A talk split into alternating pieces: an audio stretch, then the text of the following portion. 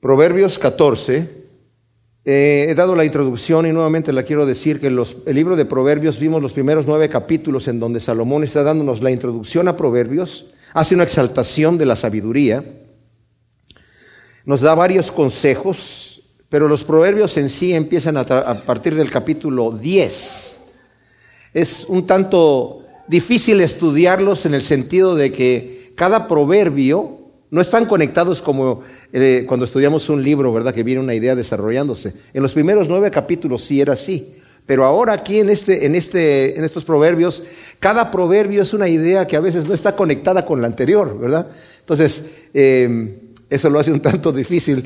A mí me gusta estudiar la palabra de Dios, tomar un tema y desarrollarlo, pero con los proverbios es como que son capsulitas.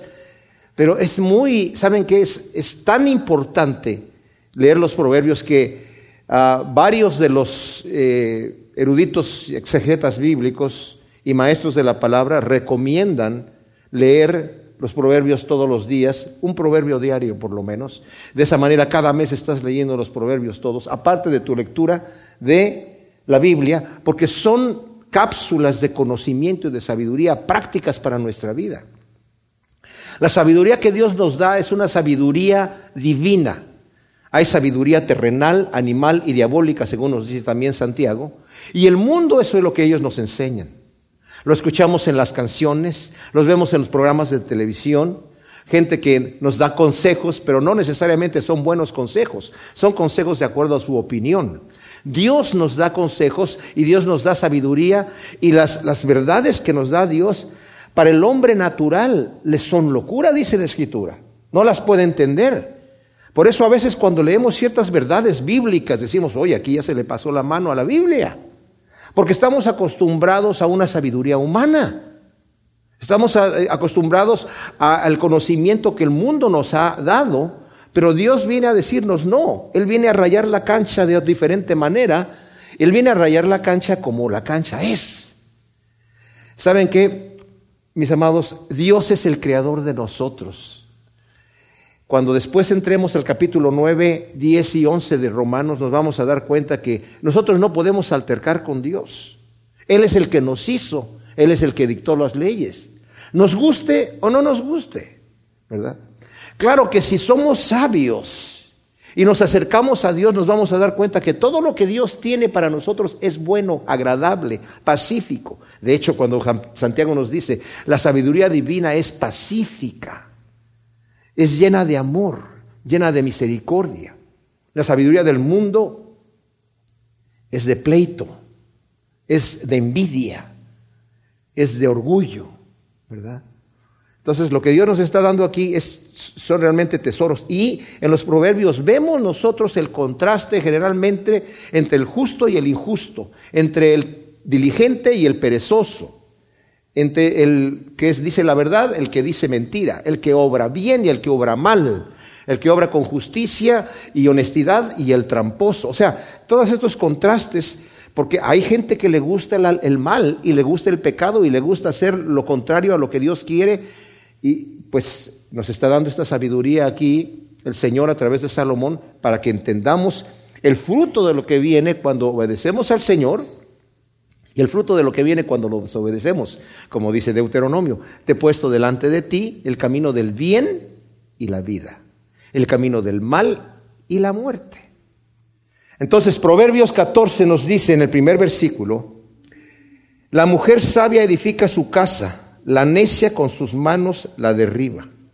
Como dije, este es un proverbio que nada más está hablando acerca de eso. Más adelante en el proverbio 31, todo el proverbio vuelve otra vez a tocar un tema, un tema maravilloso acerca de la mujer virtuosa, ¿verdad? Y aquí justamente está hablando de eso. La mujer que es sabia edifica su casa, la necia con sus manos la derriba. Uno de los consejos que he dado yo en matrimonios, ¿verdad? Es que cuando están en pleito los, la pareja y está cada uno demandando para sí, lo comparo yo a un edificio. Le digo, cada uno de ustedes dice, este ladrillo es mío. No, es mío, este es mío, ¿no? Pero entonces estos dos son míos, estos tres son míos. Y al rato no hay casa. Pero cuando tú, en vez de demandar para ti, das, Tú pones un ladrillo, ella pone otro ladrillo, después tú pones dos, ella pone tres y así van. Al rato van a tener un castillo. Porque en la relación del hogar y de la familia y en cualquier relación, el dar es más bienaventurado que recibir. Y aquí está diciendo que la mujer que es sabia edifica su casa. ¿Cómo la edifica? Dando. La edifica, cuando ustedes leen el Proverbio 31, es una mujer diligente, trabajadora, no tiene excusas, hace lo que tiene que hacer.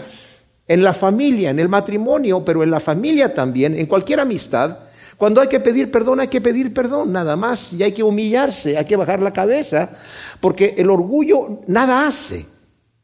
En un matrimonio, sobre todo en el hogar que está diciendo aquí, cuando yo estoy hablando con mi esposa y si estuvamos discutiendo un tema y estamos en un argumento y yo solamente quiero sacármelo del pecho y lo voy a decir así, lo único que va a hacer es insultar, pero a ella no le va a llegar. ¿Para qué lo digo si no hay oído que escuche? ¿Para qué digo la palabra si no hay oído que escuche? Y si lo digo cuando estoy alterado, seguramente lo voy a decir mal. ¿Cómo edifica una mujer sabia su casa? Sirviendo al Señor, sirviendo a su marido y a sus hijos como sirve al Señor. Lo mismo es el, se aplica al, al, varón. De hecho, principalmente el varón es la cabeza del hogar. Él es el primer edificador de su casa. Tiene que someterse al Señor, seguir sus instrucciones, amar a su esposa como Cristo amó a la iglesia. Pero aquí no se está hablando acerca de la mujer, aunque se aplica también al varón. Pero la que es necia, con sus propias manos la derriba. A mí no me importa lo que tú me dices, a mí no me importa lo que tú pienses y lo que aquel piense, yo voy a hacer lo que yo quiero. Y al final se queda sin nada, ¿verdad? Es lo que nos está diciendo aquí. El que anda en su rectitud teme a Yahvé, pero el que el de caminos torcidos lo desprecia. Ahora, hay una consecuencia en el temor de Yahvé, que es la justicia, la rectitud, la santidad. Vivir literalmente como Dios manda va a ser de mí una persona que teme a Dios, que anda por el camino recto, pero el que quiere andar en caminos torcidos, el que le guste el pecado no quiere saber nada de Dios. ¿Por qué la gente no quiere saber cosas de Dios?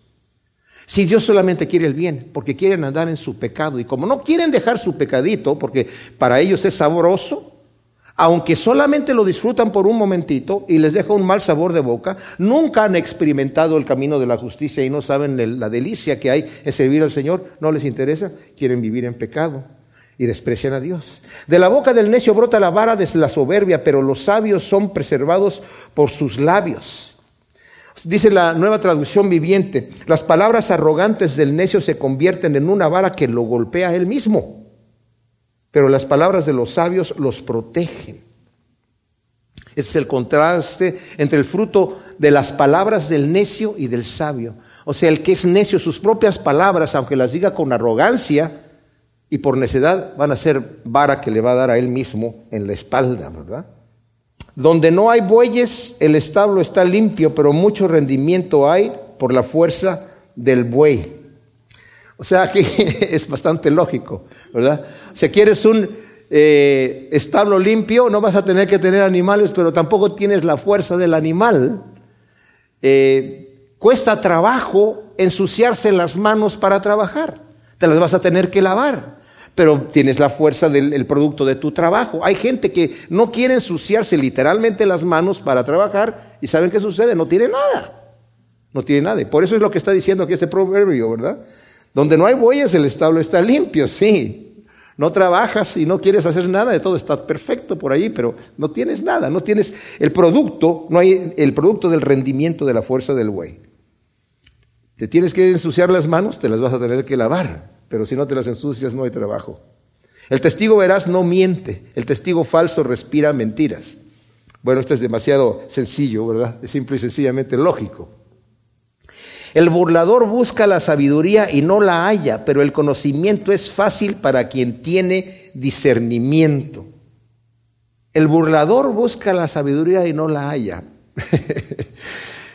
Cuando alguien pregunta si la, si la prueba en la escuela es difícil o no, pues si te sabes las respuestas es fácil, pero si no estudiaste pues va a ser muy difícil. Pero la persona que quiere saber la verdad, que quiere abrir su mente para recibir el conocimiento y la sabiduría de Dios, el Señor le va a dar esa sabiduría. El que tenga falta de sabiduría, pídala a Dios y Él les va a dar y abundantemente y sin reprocharle nada, dice la Escritura. Incluso las cosas de Dios, nos dice en Primera de Corintios, tienen que entenderse espiritualmente. Por eso es que las verdades que nos dice la Escritura para el hombre carnal le son locura. Tiene que negarse a sí mismo, tiene que humillarse y dejar que el Señor le muestre las verdades como son, porque nuestra mente carnal no se sujeta a la ley de Dios y tampoco puede sujetarse. Y el que es burlador, el que se quiere burlar, Dios no le va a dar conocimiento. Aunque busque la sabiduría, va a encontrar necedad, va a encontrar mentira, porque no tiene el oído abierto para escuchar la verdad. Y el Señor dice que los entrega una mente reprobada. Estamos hablando de gente inteligentísima, con muchísimo conocimiento pero conocimiento equivocado. Y tenemos grandes pensadores que son ateos y hablan de, la evolución y todas estas fantasías, ¿verdad? Todas estas imposibilidades científicas, y se dicen científicos, quebrantando toda ley científica, exponen su teoría a la cual la quieren empujar como si fuese ya una ley. Buscan la sabiduría y no la encuentran porque son burladores. Apártate de la presencia del necio, no percibirás en él labios sabios. O sea, te andas juntando con el necio, al final vas a terminar necio. Apártate de él, porque no vas a encontrar sabiduría. Aquella persona que siempre le está poniendo un pero a las verdades de la escritura. No, lo que pasa es que ahí ustedes sí son hipócritas, ustedes son falsos, en la iglesia está llena de puros hipócritas. No, yo no quiero acercarme con ustedes porque, ok, apártate de esa gente, porque son necios. No vas a escuchar ninguna cosa sabia de este tipo de personas. Además son burladores y no tienen sabiduría. Pero dice el versículo 8, discernir el camino es sabiduría del sagaz, pero la necedad de los necios es puro engaño. Este sí va ligado a los dos anteriores que vimos. Dios da sabiduría al que es sagaz para saber cómo conducirse en la vida. El que quiere saber, Dios le da y tendrá más. Pero el que no quiere, aún lo que tiene, le va a ser quitado. De manera que el que es necio va a terminar en su necedad, en el puro engaño, en esa sabiduría terrenal, animal, diabólica. Se burla el necio del pecado, pero con los rectos hay complacencia. Dice la nueva versión internacional, los necios hacen mofa de sus propias faltas pero los íntegros cuentan con el favor de Dios. Qué increíble, ¿verdad? El necio se ríe de su pecado, lo cuenta con gracia, está orgulloso, no le importa, no, le da vergüenza el pecado, se mofa, se mofa de su pecado. Y como nos dice aquí en el 31, ¿verdad? El que oprime al menesteroso afrenta a su hacedor. O sea, realmente el que es necio se ríe de su pecado, pero afrenta a Dios. Pero el que es recto se complace en hacer la voluntad de Dios y honra a Dios y cuenta con el favor de Dios. El que es recto. O sea, tiene por todos lados que ganar. Honra a Dios, cuenta con el favor de Dios. El corazón conoce su propia amargura y en su alegría no participa el engaño. Este lo que nos está diciendo es que solamente la persona que experimenta el dolor o el gozo de la circunstancia conoce las profundidades. O sea, yo sé que hay gente que dice, yo sé por lo que estás pasando, pero en realidad la persona que está pasando por esa situación es la que, única que está realmente conociendo el, asunto a fondo, lo que nos está diciendo aquí. No obstante, no obstante, segunda de Corintios, en el capítulo 1, versículo 3 y 4, nos dice que el Señor a veces nos permite pasar por circunstancias difíciles y por pruebas, por medio de las cuales necesitamos nosotros recibir consolación, para que después nosotros podamos consolar a otros que están pasando por la misma situación. O sea que a veces el Señor me permite pasar por una circunstancia simplemente para hacerme un instrumento de consuelo, para que cuando otro esté pasando, porque fácil es para cualquiera que ha pasado por una circunstancia decirle a alguien, mira, yo ya pasé por allí. ¿Y qué descanso hay para la persona que está pasando por alguna circunstancia grave? Saber que la persona que le está aconsejando ya pasó por allí también. No, no es un extraño, pero de cualquier manera, solamente la persona que está pasando ahí en ese momento sabe la profundidad de su propia amargura o de su propia alegría. La casa de los malvados será asolada, pero la tienda de los rectos florecerá. O sea, al final los malvados van a perecer del todo. Tal vez aquí, como vimos en el Salmo 73, Asaf está hablando acerca de que tuvo envidia del perverso que prosperaba porque él se sentía que se estaba muriendo. Y dice, en vano he yo limpiado mi vida, en vano me he cuidado porque ahora veo al perverso que está viviendo mejor que yo, vive sano, en cambio yo me estoy muriendo.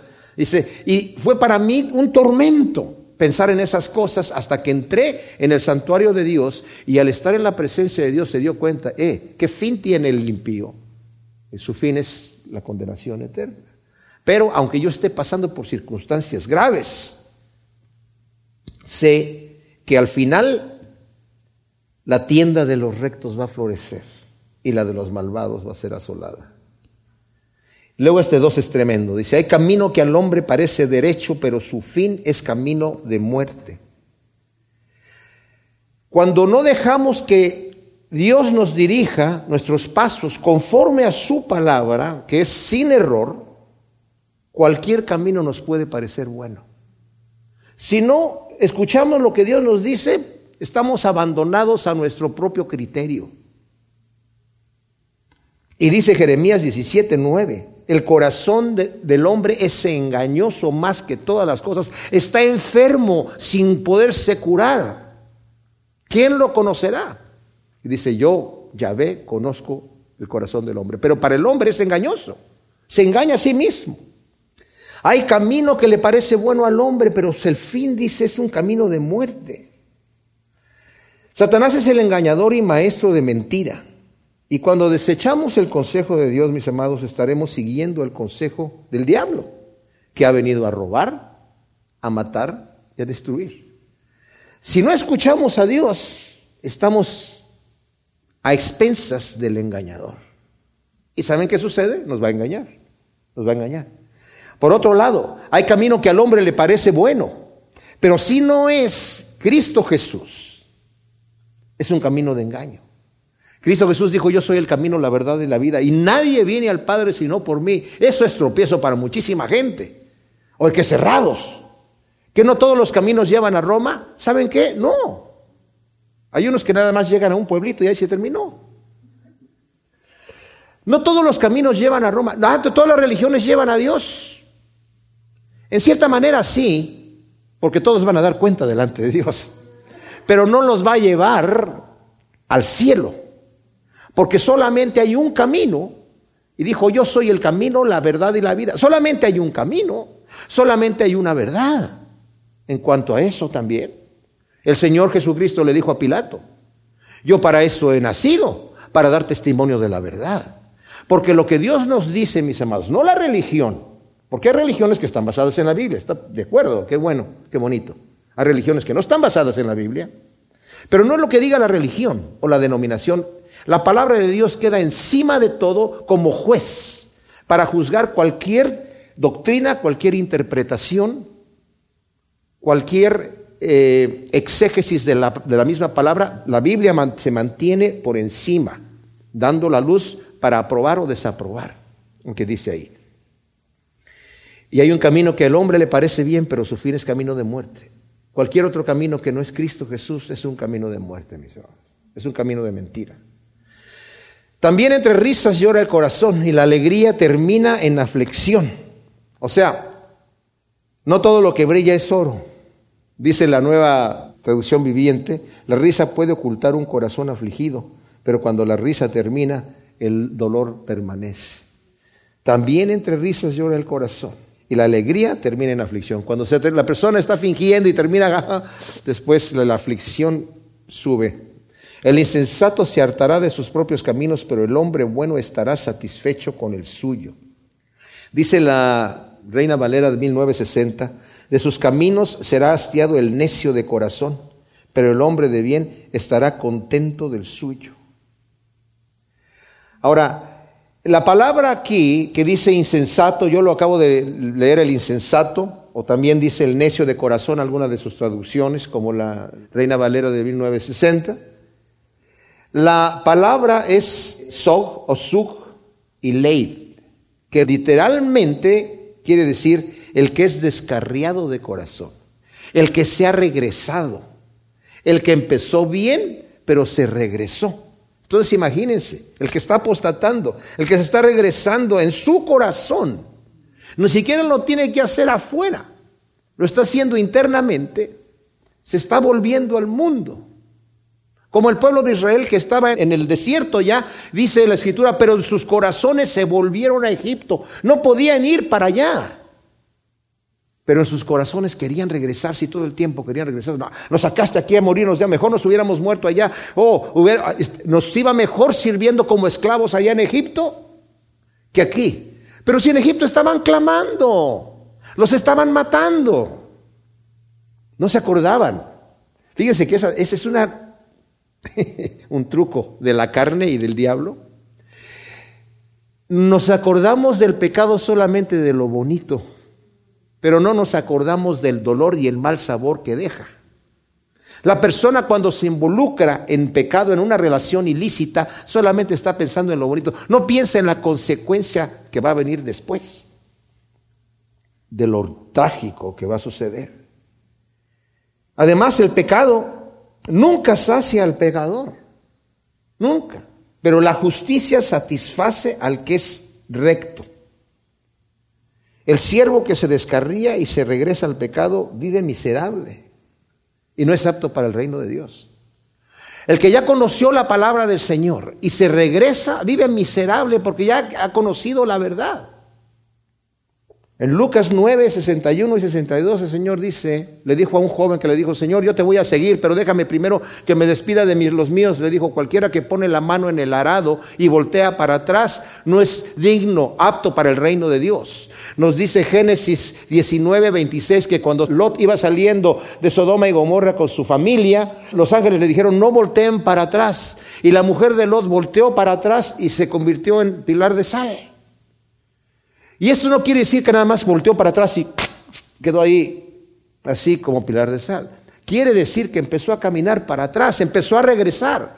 El que pone la mano en el arado y voltea para atrás no solamente que traía un espejito retrovisor en el arado, sino que empezó a caminar para atrás. El que eh, ha emprendido el camino de la justicia y se regresa no es apto para el reino de Dios porque en su corazón ya se regresó. Y lo que dice aquí es eso, aquel que en su corazón ya se regresó al mundo, se va a hartar de sus propios caminos, al final va a decir, ¿para qué me regresé? Aun por mucho pecado que tenga, estoy harto y quiero vomitar el pecado que he cometido. Qué terrible, porque eso es lo que sucede. Proverbios 14, 15, continúa Salomón hablándonos estas cápsulas de sabiduría divina. El simple cree cualquier cosa, pero el prudente mide bien sus pasos. Es impresionante lo fácil que la gente cae influida por los medios de comunicación, porque lo escucharon en el noticiero, porque lo dijo fulanito de tal, porque lo dijo perenganito en su programa tan importante, y son gente de respeto, son gente que por eso tienen esos programas y ganan tantísimo dinero, ¿verdad? Porque el simple cree cualquier cosa. Todo lo que es políticamente correcto, todo lo que es popular, ¿verdad? El hablar del pecado no es políticamente correcto. El condenar el pecado no es políticamente correcto, mis hermanos, entre el mundo. El mundo lo que quiere escuchar es déjame tranquilo, hacer lo que a mí se me pega la gana. ¿No han escuchado esa frase muchas veces? Para ti está bien lo que tú estás haciendo, a mí déjame como estoy. Pero el prudente dice, mide bien sus pasos, se guía por la sabiduría divina, escucha lo que Dios tiene que decir y su mente es transformada. Ese versículo en Romanos 12, 1 y 2, que dice, presenta tu cuerpo como sacrificio vivo, santo, agradable a Dios, ¿qué es lo que sabes que tienes que hacer? La manera en la que tienes que agradar a Dios. No conformándote a este mundo, a este siglo, sino renovando tu mente, que tu mente sea renovado por la transformación de la palabra de Dios. Nuevamente, la palabra de Dios va a transformar mi mente equivocada para que compruebe la voluntad de Dios agradable y perfecta. No es una voluntad allá, no es una verdad de Dios, es la verdad y es lo que es. El que se deja guiar por el Señor, el prudente, mide bien sus pasos porque sabe esto es lo que Dios me permite hacer, esto es lo que Dios me ha dicho que está bien hacer y esto está mal, entonces me voy a apartar del mal. O sea, cuando Dios nos dice, he puesto delante de ti dos caminos, el del bien y la vida y el mal, la muerte, no nos dice, bueno, adivina cuál es cuál, no, nos da la instrucción. Este es el buen camino. Paso uno, paso dos, paso tres, paso cuatro. El Señor nos lleva paso por paso en el buen camino cuando queremos hacerlo. Pero cuando no queremos andar en el camino de la justicia, nuestra mente se confunde y viene a ser una mente reprobada y al rato voy a creer lo que se me pegó la gana. Y mucha gente viene a la iglesia, se sienta en las sillas, canta los cantos, ¿verdad? Pero a algunos les entra la palabra por un oído y les sale por otro, porque al final cuando salen hacen lo que quieren. Y hay otros que son prudentes, escuchan lo que el Señor les está hablando, no lo que yo les estoy diciendo, lo que el Señor les está diciendo y lo que están leyendo en su palabra y van a medir bien sus pasos. Ese es el prudente. Pero el simple cree cualquier cosa. El sabio teme y se aparta del mal, mas el necio se lanza confiado. Nuevamente va pegado al anterior, este, ¿verdad? El que es sabio teme y se aparta del mal, pero el necio se lanza. Se lanza a hacer el mal, sin medir las consecuencias, sin medir las consecuencias del vicio, sin medir las consecuencias del crimen, sin medir las consecuencias del pecado. Aunque la paga del pecado es muerte, él cree que puede violar la ley, pero dice, no te engañes, dice Gálatas, Dios no puede ser burlado. Todo lo que el hombre siembra, eso va a cosechar. Es una ley que está ahí. La ley de la semilla y del fruto. Y luego dice, el rápido en iras obra neciamente, el hombre malicioso será aborrecido. O sea, el que se aira rápidamente obra necia e imprudentemente. Y el hombre que es malicioso también va a ser aborrecido. Los que hacen maldad van a ser aborrecidos. Cuán importante es saber controlar nuestra ira cuando estamos enojados, tener cuidado, porque el que es rápido en iras obra neciamente. Nunca es bueno reaccionar. La, la Biblia dice, airaos, pero ¿qué? No pequéis. O sea, no es que, ah, vamos a irarnos todos ahora. No, te dice, está bien que te enojaste, pero tranquilízate, ¿verdad? No reacciones a esa ira que tienes. Los simples se adornan con la necedad, pero el prudente se corona de conocimiento. A los simples les gusta mostrar su propia necedad a todos. Aquí en el 13, en el Proverbios 13, la segunda parte del versículo 16, bueno, el 16 dice, el sagaz actúa con prudencia, pero el necio hace manifiesta su necedad. O sea, la anda publicando, ¿verdad? Pero el prudente se corona de conocimiento. Los malos se inclinarán ante los buenos y los impíos ante las puertas del justo. Eventualmente, en este momento todavía no vemos este resultado y el beneficio de la justicia, pero eventualmente vamos a, ver eso, donde el Señor dice que va a poner a sus enemigos por estado de sus pies y nosotros sentados en lugares celestiales con Él. El pobre es odioso aún a sus parientes, pero muchos son los que aman al rico. Ahora aquí no está condenando al pobre, simplemente está diciendo la persona que desafortunadamente no tiene mucho, nadie lo quiere, ni su propia familia, ¿verdad? Y el que es rico, todo el mundo se le acerca, ya mira, amigo mío, ¿verdad? Muchos son los que aman al rico. El que menosprecia a su prójimo peca, pero el que se compadece de los pobres es bienaventurado. El contraste con el proverbio anterior es un pecado menospreciar y aborrecer al prójimo, especialmente al que es pobre, ¿verdad? Especialmente al que es pobre. Más adelante nos va a hablar del pobre, quiero dejarlo ahí en puntos suspensivos, ¿verdad? Pero nos va a hablar del pobre y vamos a explicar un poquito más acerca de este proverbio. No hierran los que piensan mal, pero misericordia y verdad experimentan quienes meditan el bien. O sea, los que hacen mal, hierran. Los que están pensando en el mal, están errando. Pero hay misericordia y verdad para quienes meditan en el bien. Cuán importante es que nosotros podamos pensar, meditar en las cosas que Dios nos dice y entenderlas. David decía, me encanta meditar en tu palabra, porque en el momento de meditar en la palabra de Dios, oh, ahora ya entiendo por qué el Señor me está diciendo esto. Qué hermoso es la misericordia. Meditar en poner la otra mejilla, meditar en orar por mi enemigo. Al principio esas cosas me parecían, ay Señor, como ilógicas. No me gustaba escuchar eso. Pero después de meditar digo, qué hermoso es perdonar el agravio. A Dios le gusta perdonar. Y si nosotros somos cambiados en nuestra mente carnal por la mente espiritual que Dios nos ofrece, según nos dice Primera de Corintios capítulo 2, entonces vamos a entender las cosas de Dios, las vamos a experimentar y las vamos a vivir con gozo. Vamos a experimentar el gozo fruto del Espíritu Santo. ¿Por qué? Porque misericordia es verdad para aquellos que meditan el bien. En toda labor hay fruto, pero la charlatanería solo trae indigencia. o sea, el trabajo honrado produce su fruto, pero hay gentes que solamente les gusta hablar. ¿Qué, verdad? ¿Qué coraje da a veces cuando uno está escuchando a una persona que solamente pone pretextos? Para decir, no es que yo no trabajo porque me duele el pie. Ay, no es que yo no trabajo porque me canso mucho. Ay, no es que yo no puedo hacer esto. Es que nadie me quiere. Es que yo voy con fulano y ya nadie me recibe. Pura charlatanería. No es que lo voy a hacer ahora que estoy estudiando y ya me voy a casi a un mejor trabajo. Bueno, va a terminar en indigencia, dice aquí. Porque es puro palabra, puro hablar, puro hablar, puro hablar. Pero el que se pone a trabajar, hay labor y hay fruto en toda labor, pero la charlatanería solo trae indigencia. Corona de los sabios es su inteligencia, pero la insensatez de los necios es locura. Los sabios se coronan con inteligencia, dice aquí. Pero la insensatez de los necios es mentira, engaño y necedad. El testigo verás libra las almas, pero el impostor respira mentiras. O sea, el que dice la verdad, aún en su propia perjuicio, libra las almas. Dice la nueva traducción viviente, el testigo verás salva vidas, pero el testigo falso es un traidor. El testigo falso está buscando provecho para él, pero definitivamente pues es un traidor, ¿verdad? Es el contraste entre el justo y verdadero y el falso hipócrita que busca sacar ventaja personal a costa del perjuicio de otros.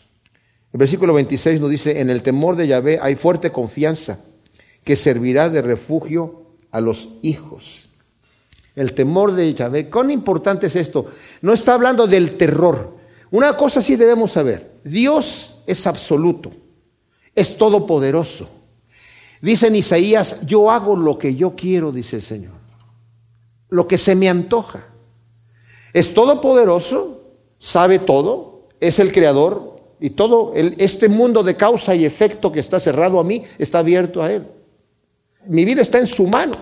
Eso me podría llenar de pavor, porque Dios hace lo que se le pega la gana y no le da explicaciones a nadie. Me, me, podría llenar de pavor si no supiera yo que Dios me ama y ha dado a su Hijo por mí y me ama hasta la muerte. Entonces, en el temor de Dios no es un terror para estar temblando diciendo, ay, me voy a morir. Ahora, si eres un pecador que no te quieres arrepentir, sí. Tiembla y tiembla bonito, y tiembla bien, porque hay una condenación eterna, hay un juicio delante de... Cuando el Señor está hablando acerca de su venida, dice, cuando viene el Señor, viene rodeado de tinieblas y de fuego, y temblando la tierra en la presencia de Dios, cuando vengan los, los impíos, está escrito que dice, van a decir, caigan sobre nosotros montes y escóndanos de la ira de aquel que viene, del Creador porque no se han arrepentido. Pero los justos van a brincar como ovejas de la manada porque viene su redentor a llevarlos con él. Y el temor de Dios es sano para el que quiere vivir una vida recta, pero es un pavor para el diablo y los que quieren vivir como el diablo. El temor de Yahvé es manantial de vida. Dice, nos dijo ya en el versículo Proverbio 1, 7 y también en el 9, 10 es el principio de la sabiduría, el temor de, Yahvé. En el, en el 3, 7 nos dice que es medicina para tu ombligo. Bueno, para todo nuestro cuerpo, no nada más el ombligo, ¿verdad? El temor de, de Yahvé. El temor de Yahvé nos dice en el 8, 13 es aborrecer el mal. En el 10.27 nos dice el temor de Yahvé es aumentar los días, te aumenta los días. Y aquí nos dice que nos aparta de los lazos de la muerte. Y aquí la Biblia textual traduce muerte con M mayúscula, de la segunda muerte que la Biblia le llama, de la condenación eterna, del juicio. O sea, el temor de Yahvé me libra del juicio de Dios. Al acercarme yo a Cristo Jesús, ¿saben qué sucede cuando yo vengo delante de Cristo Jesús y lo recibo como mi Señor y mi Salvador? Todo ese decreto que estaba en contra mía es colgado en la cruz. De manera que cuando yo llego ahí tengo un récord limpio. Y no va a decir el Señor, mira Alejandro, hiciste esto y esto y esto y esto. Ay, sí, Señor. Y esto y esto y esto. Ay, sí, no, Señor. No, y además esto y esto. Ay, sí, sí, no, sí, Señor, ya, ya. Pero tranquilo, ya te perdoné. pásale por aquí. Y así me dio vergüenza. No, no va a haber mención de nada. Porque ese récord ya fue roto. Dice, yo tus pecados los he lanzado como si estuvieran debajo del mar no me voy a acordar de ellos más. No se van a mencionar. Pero el que no se puso a cuentas con el Señor aquí, los libros van a ser abiertos. Y todo pensamiento escondido y toda cosa oculta va a ser expuesta. Tremenda cosa, ¿verdad? Aparta de los lazos de la muerte el, el temor de Yahvé. En la multitud de pueblo está la gloria del rey y en la falta del pueblo la flaqueza del príncipe. Este proverbio solamente está diciendo, ¿verdad?, que hay una bendición en ser una nación numerosa, pero es triste para un rey tener una nación muy pequeñita. es todo lo que dice esta cosa aquí. El que tarda en airarse es rico en entendimiento, pero el impaciente de espíritu exalta la necedad. Otro versículo más que nos habla acerca de la prudencia en airarse. El Señor nos habla, mis amados, que tenemos que estar guardándonos en nuestra ira, como dije yo, está bien que te aires, pero no peques, ¿verdad? Sobre todo nuestras relaciones familiares también. Muchas veces cuando estoy aconsejando una, una pareja, un matrimonio, y ya el conflicto está a un punto tan alto que ya no se puede ni dirigir la palabra, les digo, mire, cuando se pongan a hablar, digan, mira, mijita o mijito, como les se digan el uno al otro, Vamos a hablar, pero no como marido y mujer, sino como personas normales. o sea, con el hecho de que cuando ya está el marido y la mujer, porque ya es el marido y la mujer inmediatamente empieza, ¡pum!, el golpe y el grito y... No, vamos a hablar como personas normales, que nos estamos respetando. Mira, estamos viviendo en la misma casa. ¿Por qué no la llevamos bien? Como personas inteligentes. ¿Verdad? Fíjese que suena muy lógico y muy chistoso, pero en realidad es algo que sucede muy frecuentemente. Y muchas veces uno dice, oye, y esos conflictos tan terribles porque es, no se están respetando, no se dan su espacio como personas normales, se están tratando a patadas y a golpe, y a insulto y a grito, y no, no, hay, no, hay, no avanza, no se avanza la relación. Y como lo mencionamos en la cena de las parejas, eso sucede en cualquier relación, ¿eh? pero sobre todo en el matrimonio, en la relación familiar con los hijos o con los amigos también. Cuando la persona ya está el, el, conflicto, hay que, uno de los dos tiene que bajar el switch y decir, ok, vamos a dejarlo allí. Y en un momento ya de paz y de toda tranquilidad y todo tranquilo, cuando no hay exaltación, mira, vamos a platicar, pero como dije yo, como personas normales, vamos a, tocar este tema, no te, no te eh, exaltes, vamos a, a discutir esta situación. Les digo, mis amados, hay gente que se sabe humillar y que se sabe comportar sabiamente en estas cosas y tiene muchos amigos. Hay gente que es intolerante y no tiene amigos, porque nadie lo aguanta y él no aguanta a nadie. Versículo 30 nos dice, un corazón apacible es vida para el cuerpo, pero la envidia es carcoma en los huesos. ¡Wow! Ustedes saben que nuestro cuerpo tiene varios laboratorios químicos pequeños, glándulas, que segregan diferentes químicos. Y nuestro cuerpo hace diferentes químicos depende de, dependiendo de la, de la emoción que yo tenga. Si te dan un susto, inmediatamente tu cuerpo produce adrenalina y estás con esa adrenalina para correr, para salir corriendo, para hacer cualquier cosa que tengas que hacer. Y más vale que la utilices porque si no te envenena el cuerpo. Si eres una persona que se aira mucho, te estás envenenando. Son, hay toxinas que, que está con, físicamente, químicamente comprobado. Hay toxinas que tu cuerpo produce que te envenenan. Pero cuando eres una persona apacible, es vida para el cuerpo. Hay endorfinas que tu cuerpo produce y te ayudan. Un buen espíritu, un buen ánimo es muy saludable. Hay muchas enfermedades psicosomáticas y otras que se vuelven de psicosomáticas a enfermedades reales simple y sencillamente por la actitud de la persona. ¿Eres apacible? Y aquí dice una cosa que todavía no se ha estudiado, pero como dice el pastor Chuck Smith, yo creo que un día va a salir un reportaje por allí que se descubrió que la envidia produce carcoma de los huesos. Pero ojalá, ya la Biblia ya lo dice aquí, aquí subrayen ahí para el futuro eh, noticiero, ¿verdad? El que oprime al menesteroso afrenta a su hacedor, pero lo honra quien se apiada del pobre. Estábamos hablando acerca del pobre en el versículo 21. Como les dije, lo, lo íbamos a tocar después. El Señor al fin del tiempo le va a decir a un grupo de personas, venid benditos de mi Padre porque tuve hambre y me diste de comer, estuve desnudo y me vestiste, estuve enfermo, me visitaste, estuve en la cárcel y también viniste a atenderme. Señor, ¿cuándo te vimos en estas situaciones y te venimos a atender? Por cuanto lo hiciste a uno de estos más pequeños, a mí me lo hiciste. Y a los que estaban a la izquierda les va a decir, apartados de mí, malditos, porque tuve hambre y no me diste de comer. Tuve sed y no me diste de beber. Estuve enfermo y no me, no me visitaste. Señor, ¿cuándo te vimos en esas condiciones y no te atendimos? Por cuanto no lo hicieron a uno de estos más pequeños, a mí tampoco lo hicieron. ¿Cuánto más cuando yo oprimo al pobre? O sea, si el Señor se está quejando de lo que no le hicieron, ¿cuánto más el que oprimió al pobre afrenta a su hacedor? El Señor le va a decir, apártate de mí, maldito, porque me golpeaste, me afrentaste. ¿Cuándo, Señor, te vi? Por cuanto se lo hiciste a uno de estos más pequeños, a mí me lo hiciste. Pero va a ser honra. Honramos a Dios cuando nos apiadamos del pobre, porque es como si se lo hiciéramos a Él mismo. Él lo toma personalmente. Por su propia maldad será derribado el impío, pero el justo tiene esperanza aún en la muerte. O sea, como dije, al final el malvado va a ser destruido y por su propia maldad va a ser destruido. Dios no va a tener que condenar a nadie. La gente se condena ella misma.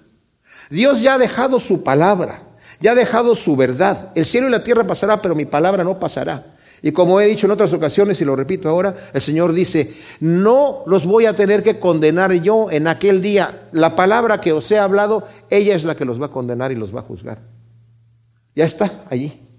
Si yo no tomo en cuenta lo que el Señor me ha dejado aquí, mis hermanos, para obedecer y respetar, no quiero decir que todos vamos a andar con mucho éxito. No, saben que yo soy un pecador y caigo en pecado muchas veces.